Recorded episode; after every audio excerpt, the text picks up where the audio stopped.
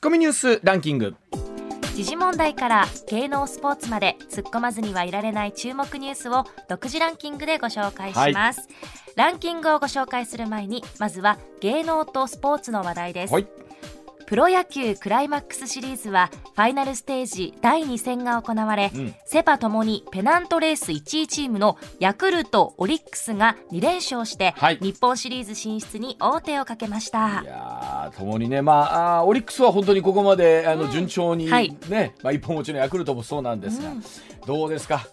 後がなくなりましたけれども、はい、もうちょっとクライマックスシリーズ楽しましてお願いします。もうちょっとタイガース頑張って楽しませて、楽しみですね、はい、これだけがおねもうこれはもう頼みでございます、はい、続いてお笑いトリオのインスタントジョンソンのジャイさんが13日ツイッターを更新し競馬のウィン5で9370万6710円の馬券を的中させたことを公表しました、まあ、あのウィン5って5つのレースの指定された5つのレースを全部1着を当てるということなんですけどこれだけの払い戻しがつくということは、え当然ですね一番人気の馬ばっかりを全部、えー、買い続けてればこのオズは出ないということで、えー、まあ言うても1260通り12万円ほど馬券購入されたということなんですけどそれでも9370万でジャイさんってあの、はい、以前ありましたけれど、うん、以前も高額的中をさせて、えー、その払い戻し追徴課税がしなきゃなんないということになって、まあ、あの実は裁判でも争うというようなことでもあったんですけれども、はい、まあでも夢ありますね。ありますけどすごいです何回も当たるもんなんだっていう感じですね。はい、はい、それではニュースランキング参ります。まずは第5位。冬場に新型コロナウイルスとインフルエンザが同時に流行した場合の対策を厚生労働省が発表し重症化リスクが低い人にはインフルエンザのオンライン診療の活用を促すなどとしました、まあ、ちょうど去年も同じ時期に、えーね、このシーズンも流行するんじゃないかということで、比較的インフルエンザを抑えられたのはあったんですけれども、まあ、今年もそのそれがあるということですので、まあ、本当オンライン診療とかというのがねうまく活用できるというのであれば、本当にこれはあのうまく使いながらね便利ですね、はい、やっていきたいと思います。はい、はい、続いて第4位先月行われた安倍元総理の国葬の経費が12億円程度だったことが政府関係者の話で分かりました概算費用として公表していた。16億6000万円より4億円ほど減りました。あの先ほどニュースでもありましたけれども、えー、海外の要人の方の滞在費が減ったあるいは、えー、それに伴って警備費もということなんですけど、まあ、これってあの言うても税金を使うわけですから、うん、安かったからいいのかというよりも、まあ、もちろんその国葬をやることの税費みたいなところからお話は当然あったわけで、まあ、この辺りも含めてですけれどもしっかりと改めて今後も含めてどうしていくかというのは大事なお話ですよね。うん、はい続いて第3位。国連総会は12日の緊急特別会合でロシアが一方的に宣言したウクライナ4州の併合を非難して無効とする決議案を採択しました、はい、賛成票は143とロシアの侵略関連で採決された決議案では最多となりました、まあ、例えばいろんなこういった採決があった時に様子を見ながらですね危険をしていくっていう国も多かったわけなんですけども今回は143ということですから、えー、かなりの国がですね今回のことに対して、えー、非難の、えー、採決したということなんですけれども、とはいえさあ国連、まあ、本当にまとまってですけどもどういうことが具体的にさらにできていくのかっていうことですよね。はい、続いて第2位は13日のニューヨーク外国為替市場の円相場は一時1ドル147円台後半まで急落し1990年8月以来32年ぶりの安値をつけました、まあ、本当にあの140円と言ってた頃からまた一気に進んできて147円台後半までということで、えー、先ほどもニュースの映像を見てましたらファーストリテイリングの柳井さんが、はい、まあ、本当にここまでの円安はいいのかということで、ね、政府はもっとなんとかしなきゃいけないんじゃないか、えー、例えばこういった製造業大手メーカーでもですね円安で、えー、喜んでる人って今どれぐらいいるんだろうみたいなメッセージ出しておられましたけれどもさあ果たしてどうなっていくのかということですよね。はい続いて1位は共同通信によりますと韓国軍合同参謀本部は今日午前1時49分ごろ北朝鮮が日本海に向けて弾道ミサイルを発射したと明らかにしました。日本政府関係者によりますと弾道ミサイルの可能性があるものが日本の排他的経済水域の外に落下したということです。まあ、本当にこの1週間もこのニュースにね我々はこう驚されてきたわけなんですけれどもまあいい加減なんとかならんのかっていうお話ですよね、これはね。はい、はい、ではコマーシャルの後は石谷さんの登場でございます。上泉雄一のエーナーではあなたのメッセージをお待ちしています。ニュースについて言いたいことはもちろん暮らしの中で感じたいろんなことぜひ送ってください。メール uwa.mbs1179.com ツイッターではハッシュタグエーナーをつけてつぶやいてください。さあ時刻まもなく6時27分になります。ここからは石田英二さんでございます。石田さんおはようございます。よろしくお願いします、はい、おはようございます。よろしくお願いします。まあ本当えっ、ー、と、うん、この日曜日がお天気がもう一つ良くない予報ではないみたいなんですけど、うん。うん、観光シーズンになって外国からのお客様もね。おそらく増えてくるでしょうね。京橋というところ住んでるんですけども、はい。はい、結構見ますよ最近。あでしょうね。ねあの京橋ってあの、まあ、大阪の方ご存知だけど立ち飲み以外がね、うん、まあ、ずらっと並んでる有名な ストリートがあるんですよ。はい、あそこにねあの外国の方ご夫婦が多いんですけど、はい、なんか張りたそうにこう覗いてるというのがね もう早くもそういう状況になってきて 独特なでもまあなんか日本のこの文化の下として、うん、まあ、言う言うたらバルですからね。そうそうそうそう。ですから。おさん人いてるからねあそこはもう真っ昼間から、だから、はい、不思議な光景が多いです まあ少しずつの日常戻っていく中なんですけれども、うん、まずはこの話題からでございます。GoTo トラベルの補填で2億円以上多く支給していたというニュースでございます。え政府の観光支援策であります GoTo トラベル事業の停止に伴う保証金の支払いでおよそ1万件のミスがあったということなんですね、え国が旅行会社などにおよそ2億1700万円多く支払った可能性あるということが会計検査院の調べで分かりました、えー、検査院はですね過払い分を旅行会社などから回収をいたしまして国庫に返納するよう観光庁に求めました、うん、えー、保証金を二重で支払ったり予約時期などが支払い要件を、えー、満たしていなかったりというケースががあったということなんですが、まあ、検査院は事務局にチェックの不徹底があったことが要因と指摘していまして、うん、意図的な不正請求は今のところ確認されていないということなんですけどもね。まあ、これちょっとややこしい話なんですけども、うん、まあ、GoTo トラベルやってましたね、はい、やってました。であのまあ一昨年のちょうど2年前の今頃に、えー、またコロナが流行ってきたんで急遽、うん、あいもあかんと、はい、中止となったわけです、うん、その時に予約してた人がいやもう中止すんやったらそんな安ないんやったら、うん、もうやめますわと。キャンセルしますわと、なるやんか、はい、なる人おるでしょ、はい、その時にあのもうキワキワやったらキャンセル料が発生するやん。はあそうですよ、ね、でそれを客が待ってくれと。国が急遽ね、うん、そのやんぺ言うたからキャンセルするのに俺がキャンセルを払うのってななるじゃないですか。なるほど。まあそうです、ね、だから国としてはもうそれはもう本来客が払うキャンセル料をじゃあ国が出しますと。はいなったわけ、はい、ここまでは分かるやろ？分かります。そんな時に、えー、っとじゃあお宅いくらキャンセル料キャンセル出ました。じゃあキャンセルは国から払いますってなった時に、うん、えまあ2 2回払い2回払ってるとかそういうことがあったいうことですこれ。でまあそれに関してはね例えば全部で1320億のキャンセル料を払ったうちの2億円ほどなんで、はい、まあ全体でいうと0.2%あるやないやぐらいなんですよ。となるとまあそれはまあ事務ミスと言われたら仕方ない数字やね。まあまああんだけ混乱してるわけやから、まあそれゼロかどうかって難しいけど、ほぼゼロなんでしょうね。そのわわざと取ったったっていうのは。うん。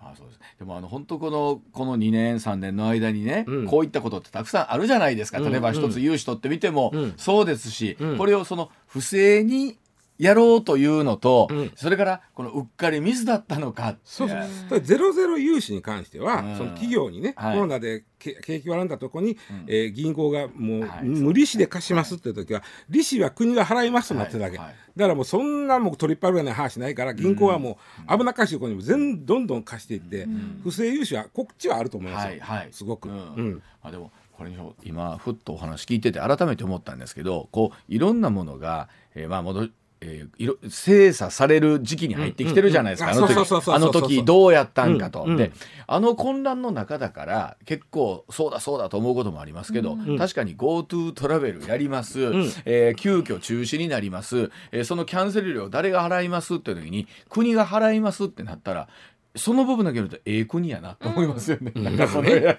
うん、そう、うん、で国が払ってくれるんやったらまあええわって、まあ、ホテル側もなるやんか。なななるんでねちょっとややこしいのが、まあ、この話はちょっと置いといて置いといて。ちょうどまあ1年以上前かに、はい。あの HIS の子会社はい。2社がはい。ホテルとまあ組んで、架空の宿泊で。えー不正受給したのあありまったでしょ。した。あれした。1年経つんですよ。あのいろいろ。もうそうか。もう1年以上経つ。あのね12月でその調査が終わって1年なんですよ。12月で。まもなくだから1年になるんですけど、うん。調査が終わってね、はい。でどうしてんのかなと思っとったんですよ。僕はその後何にも聞けへんから。はい。ね、はい。そしたらどうもこの今月頭になってこれもいろいろ無理っぽいと。おつまり行政処分も難しけりゃ、うんその法的にその例えば詐欺罪で問うとかそういうことも無理っぽくてもうどうもこのまま終わりそうやと、え、ええ、え？そう、だったんですか、まあ、お金だけは返してねえで終わりそうやと。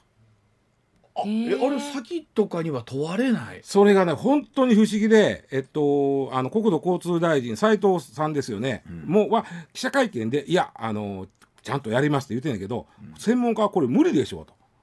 え、ど、どういうと。まずねちょっとね好きいといくつかあるんです。一番悪悪質かなと思うパターンで言うと、はあはあ。えー旅行会社が、ん。えー何十泊分つまり、えーはい。えーとなん結構な泊数のうんうんうんうん。4800泊分。つまり、はい。えー80人が60泊するという。はい。うん。ろうん4800分の分のホテルのお抑えます。それに対してお金は払います、はい、はい、そうですね。払います払うけど、そのホテルにはプラあの GoTo トラベルなんで安なってるじゃないですか、はい、そうですよね。割引分のお金足した分割引分のお金は国から入ってくるじゃないですか、はい、はい、そうですよね。でまずこれはホテル儲けになるわね、なります。はいで旅行会社の方はクーポンが入ってきます、はい、はい。クーポンは儲けになりますけども、はい。4800分分お金払ってるからこれどうやったら儲けになるのかな思うじゃないですかあ、そうか、そうですよね。払っちゃってる、はいはい4800泊分はホテルに払うわけですよ払ってます。旅行会社は。払ってます。抑えたわけです。抑えてる。抑えた。それに対して本来もうちょっとこの部屋は高いから言って、国からの差し引き分が入ってくる、入ってます。ね、はい。でこれはじゃあなんかホテルだけ儲かって旅旅行会社儲かかってへんやないはい。と思っとったら、ホテルがこの旅行会社に対してお宅うちのホテルを他でもどんどん売ってくださいねということで協賛金という形でキックバックしてるなるほど。何のか分かる？わかります。わかる？わかるで4800泊抑えたけども実際使ったのは100泊分ぐらいですなるほど。4700番え泊分ぐらいは空室状態やったとしたら、うんそんでで結局ね2000万ずつぐらいが得したぐらいなんですよ。そういうこと。うん2000万ずつあとねちょっとね、えーあれで言うと、あのーお旅行会社はセミナーを開いそっちで減れますでまたちょっと300万ぐらいやり取りして、要はなんかこうなんかそんなことほんまにやるのかどうかセミナーはやりますって言ってはい。お金払う、はい。この部屋、ばなんていうのはい。会議室抑えます、うんうん。でやろうがやろうまいがお金払うわけです。そうですね。はい。ね、そうです。でそれは GoTo 関係ない関係ないつまり2社の間でお金のやり取りが2000万ずつぐらい得するようにいろんなことでやり取りしたわけうんうんうんでまずここが一つ、はい。でその時にまず、えーこれこういうことをした旅行業者とかホテルに対して行政処分できるんちゃうかとああ、は言うたらこの行政処分するのは旅行業法という法律なんです。い。うん。はい。ね、このこれは旅行業法っていう法律は消費者を騙した場合はい。行政処分を。下しますなんですはい。騙されてない。か、うん。消費者に消費えー消費騙すごめんなさいな、うかりやすく言うと消費者を騙したら、あんたら、うん。例えば営業停止ですよ、とかん。これ騙した国なんですよ。そうですよね。別に旅行者は損してないわけですから。損してへんで開催してないわけです国がから。騙されるっていうのは旅行業法は想定してなかったんですまずここの一点があるんで、はい。えー処分つまり、えーあんたら悪い2000万ずつのやかんやで儲かったやんかと、だからちょっとこう営業停止とかすみますよということができない、うん。もっと言うと旅行業法に問えないということは調査も入って調査もできない。お蔵入りすなごいなあ。そうでしょ？で詐欺罪というのがある詐欺罪に関してはその国を騙すつもりで、はい国をでもいいですこれは。国を騙すつもりでお金を騙し取ったんならこれ詐欺罪なんですが、はい。なんとなくお互い2000万ずつ儲けてるからこれ、はい。詐欺なんちゃうんかと。はい、そうですよね。思うけども、はい。片やちゃんとホテルは抑えて、ん。その分のお金は払ってます。出ますよね。ただ泊まれへんだだけ、はい。うん。そうですね。うん。はい。となった時に、はい。あとあとなんか協賛金っていうのもこの業界ではよくあることなんだって。おちょっとうちのホテルですね、うん。あのー紹介紹うんうん。この旅行代理店は中国で割とよう商売してはったらしいですよ。うん。で中国の人うち泊まってくれるように言ってくださいよちょっとでその場合ちょっとこれぐらいあのキックバックさせてもらいます、はい。それは商習慣としてあるじゃないですか。ありますね。召集感としてあります。ね、だから商習慣としてあることを使ってるだけにあとセミナーもあるしそこをセミナーで部屋を抑えたけども、使おうが使うまいがそれは誰も知ったことじゃない、はいそうですよね。ただ石田さん言いますけど国というところを介した税金ですよね。そうなんですよ。そうでしょ？そうなんです、ん。ただ弁護士さんこれ旅行業法に詳しい弁護士さんがその新聞これ産経新聞が書いてある、はい。で他もね追随したんですけどね、確かにそう言われると旅行業界の特殊なその商習慣うん。をはい。駆使してやってるんで、これは騙すつもりなかったですって言われたら、はい。通っちまうかもしれんぞと。でもその騙すつもりがあったかなかったは、うん。本人にしか分かりませんもんね。で一つはその抑えました。部屋抑えましたね。旅行はい。会社が4800分、はい。実際は100泊分しか使いませんでした、はい。残り4700分は使われなかった、うん。これをホテルがもう分かってて、はい。どうせ使えんのでしょ？って他の人に売りますわ、はい。はい。なってたらこれ詐欺罪でいけると思うけど。ここも難しいで証拠つかむのあのそこまで考えてうん。やったのかどうなのかうん。なんでしょうけどもね。またこれ4000何百分っていうとさ部屋ほとんどやんけって言っちゃうけどね部屋をギチギチに入れてね、はい。4人泊まれるようにしてやってるから部屋数とじゃそんなにも多くないわけ。そういうこと。いやでもほんまね、あのこうやって振り返っていくとね、うん。もうあんなんでよう通ってたなとか、まあ、一方でほら、緊急性だったりとか、ねあの例えば融資に関して言うとそうですし、うん。まあこれも本当だったらその旅行業界を助けようと思ってうん。始まった制度じゃないですか、それにしてもね。騙すとこまで悪用という意味でね。悪用そうですね。のこれちょっとこうこういうふうにくくっとこうスキームをひねったら、はい。お互いちょっとずつ儲かりますやんかというぐらいでやったやつやったら、詐欺罪に問えるんかとはわ問えないと思うって言い出したわけです、弁護士さんが。これで結局ね、問題は旅行業法が国を騙すことを想定してへんことしてないですね。だからこれ分かってたわけよ1年前から。はおこれ無理やんってなったわけ。あはそしたらこの旅行業法をうん直してから全国旅行割やらなあかんわけです。あ、あそこはどうなんですか？直してない。あらだからそこが俺おかしい。つだってふ旅行あの法律がおかしいとこ分かってるわけでしょ1年そう前から。ですよね。それは直さんとそのそのままうん次の、まあ GoTo トラベルみたいなことをやってる。じゃあ例えばこの全国旅行支援を使って今みたいなことを考えようと思や出てくるかもしれない。どうせ相手国やからなと。そうですよね。なったら、うん、まあ一般の人に迷惑かけてへんし。まあ、例えばその一般のということで言うと少なくとも今の段階でも少し便乗商法がね便乗値上げみたいなのが見えてきてるってのもあるんですけどもまあ多くの人はどうせうん自分が払う分はそんな変われへんからなっていうところだからそれが一番わかりやすくって、はい。もう僕はあのこれこの話が出る前にちょっと東京に行かなあかんから予約してもたら、はい。前泊まった東京でめっちゃ高なってるんやんか、はいはうわーとか思って、うん。でこれはもう完全に便乗やねんけどももでも旅行業界っていうの商習慣っていうのは、はい受給で決まっとるわけでしょ、はいだから、うんみんなが泊まりたい言い出したら上がるわけです。うまあ休日前とかは普通でも上がるわけですからね。で、えー、とおそらくこれ GoTo が始まるんで、上がああのこの頃はもうおそらくはい申し込みがあるんで先に上げとくっていうことも普通なわけです。はいはい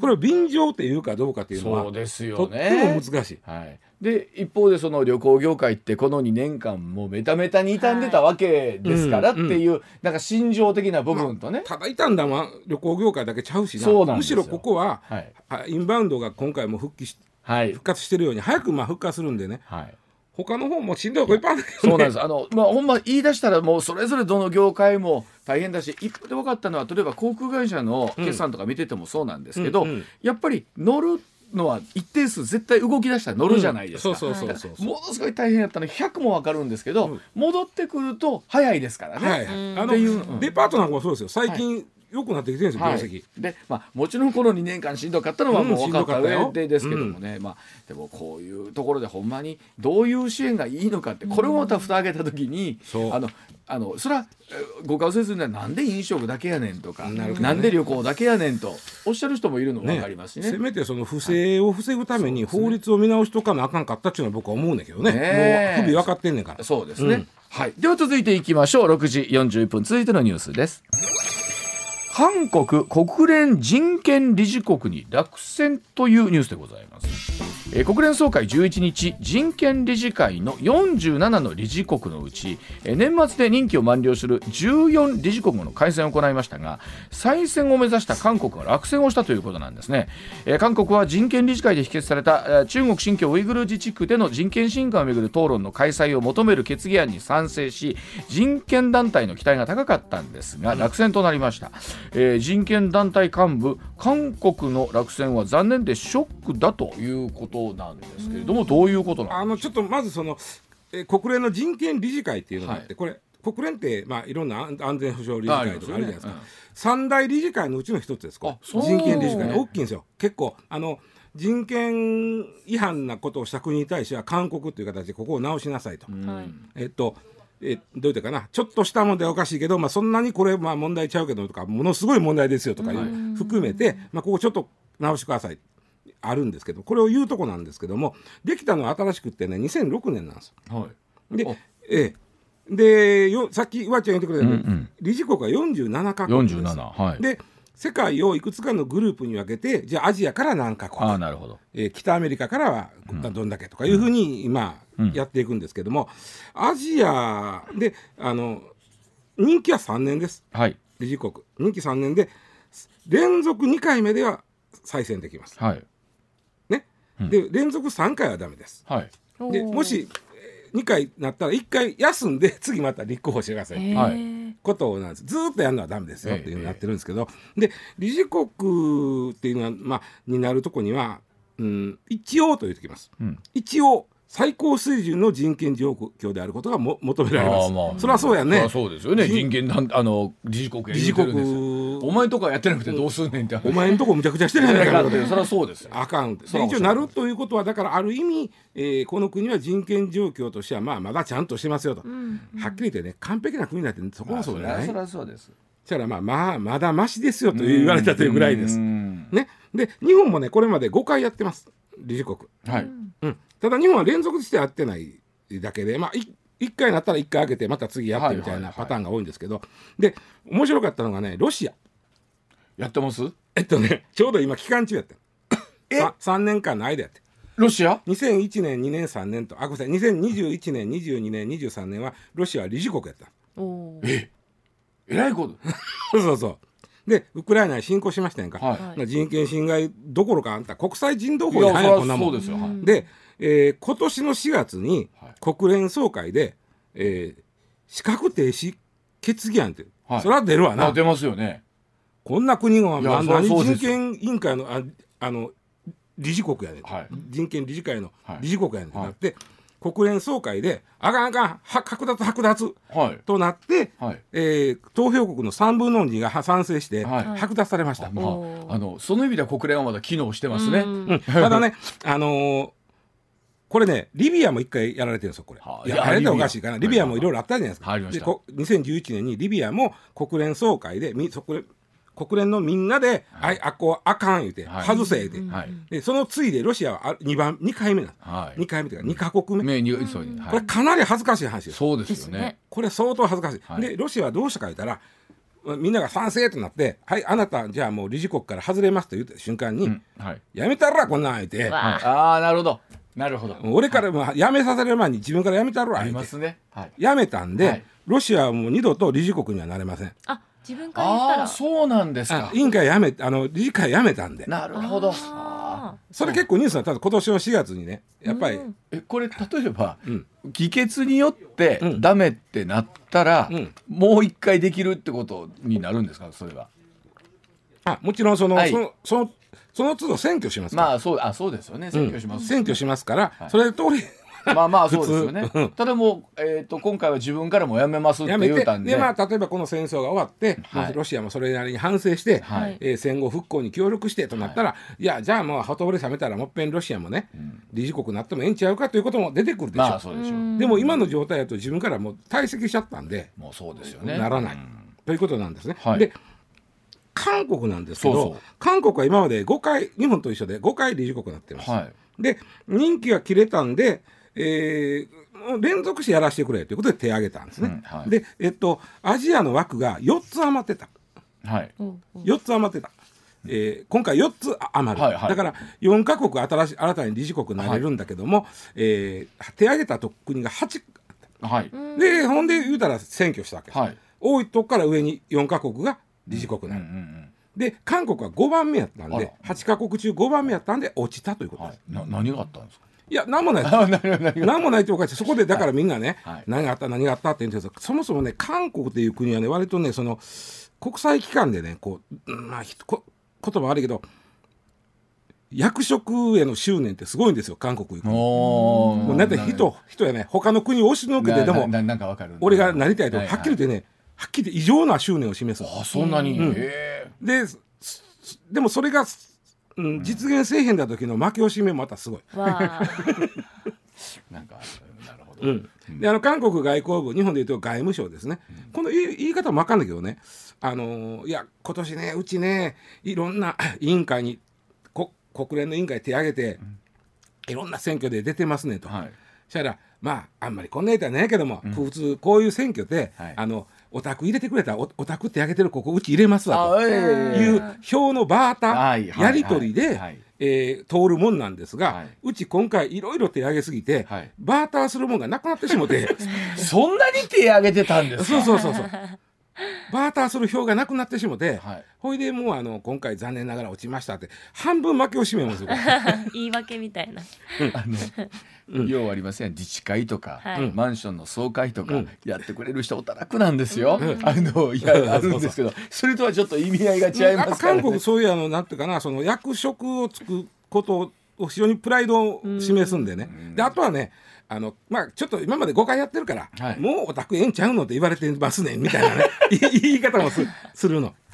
別にす素直にまあまあ今回はこれましたわって、うんうんただね面白いのは中央日報という韓国のメディアが言ってるのは、はい今のおムムンさんやなあごめんなさい前のムン・ジェインさん、はい、今はユンさん。ユンさん。はい前は今あのムン・ジェインさんの時にまあ新中国はい。新北朝鮮鮮はい。っていう立ち位置やったんで、はい。中国とか北朝鮮のえーそういう人権に問題あるようなことをした時に、反対せえへんやんかったあんたらと、はい。あ我々は。あの時に反対というか消極的な動きをはい。もうちょっと積極的にそんなことしたらあかんと言わなあかんのに、はい。そうですね。人権理事国やねんから、はい、はい。そうですよね。言わへんだと、はい。でそれの跳ねっ返りやってあの向こうのメディアは言ってます。確かに。あまあそうでしょうね、うん、ただね日本もね偉そうなこと言ってられへんで日本もね今までねめなものすごい218回も韓国でのこのえ？人権理事え会例えばどういうことですか？例えばね、えーっと外国人差別を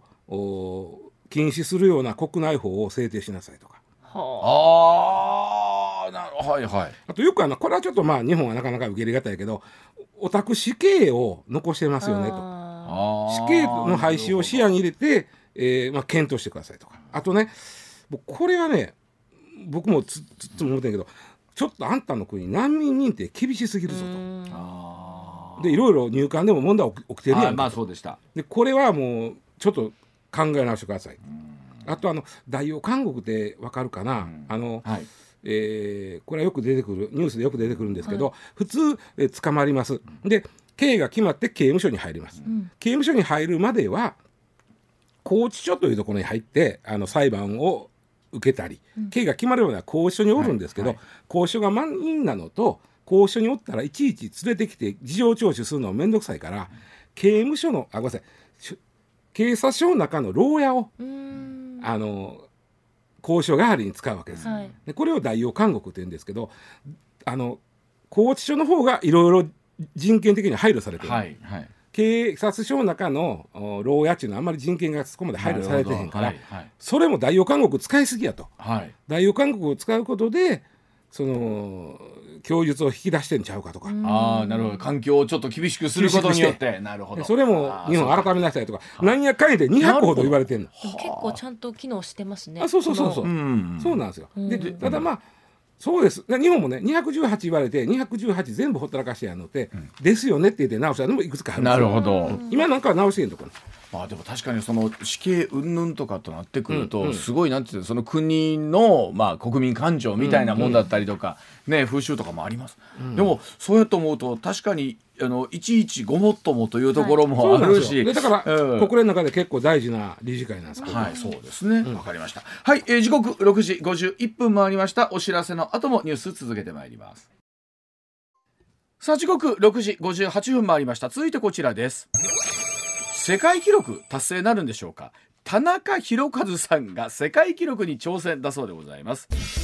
えー一般社団法人田中宏和の会という会があるんですが 非常にユニークな団体だそうで代表理事は田中宏和さん、えー理事も田中宏和さん。幹事も田中宏和さん。なんと 同姓同名の田中宏和さんたちが集まって購入しまして親睦を深めるという会でこの会が今月ギノスギネスの世界記録に挑戦ということで東京渋谷で同姓同名の田中宏和さん集まりましてこれまでの世界記録164人超えを目指すそうでございます会員数すでに180を超えていて世界記録達成かというお話だそうでございます。これあの昨日の産経新聞見てたら「はあ。尋ね人」という広告があっては最初分からへんで。あ、はあ、今昔時何や。したよね珍しいなと思って、はい。よう見たらあと20人ほど足らんから田中宏和さん来てくださいっていう尋ね人やって何って思って調べたらこういうことやものすごい大きい尋ね人広告ですよ、うんそうなんではい。でこれこの広告よく読んだら面白くってね、はい。はい。要はその一般社団法人田中宏和の会が田中宏和さんをあと20人ほど集めたいという、はい。えーことなんでせあのギネスを目指す、はい。でこの会ができたきっかけっていうのが面白くって、はい。この田中、えっと、1994年に、はい。えー近鉄バッファローズが1位指名した田中宏和さん田中宏和投手。はい。投手いたんです、はい。その時にその1位田中宏和見た瞬間に、俺か？っ て普通思えへんやろ？いやでもよう聞いたら田中宏和さんっていてはりまあいてがちやな。でいいがちや。いそあの日本で一番多いのは田中稔さんなんだけどね。ああへー。俺もし俺で知ってるだけで2人おるもん田中稔。う ええそうこれはあの漢字はいいんですか？あこれに関してはいいです。いいあもねではい。最初はその広和の広は小川博さんのあの広にはいはい。平和の和はい。やってたんやけどそのうちもえーそんなことさあこれあかんと。あのカタカナでいこうと。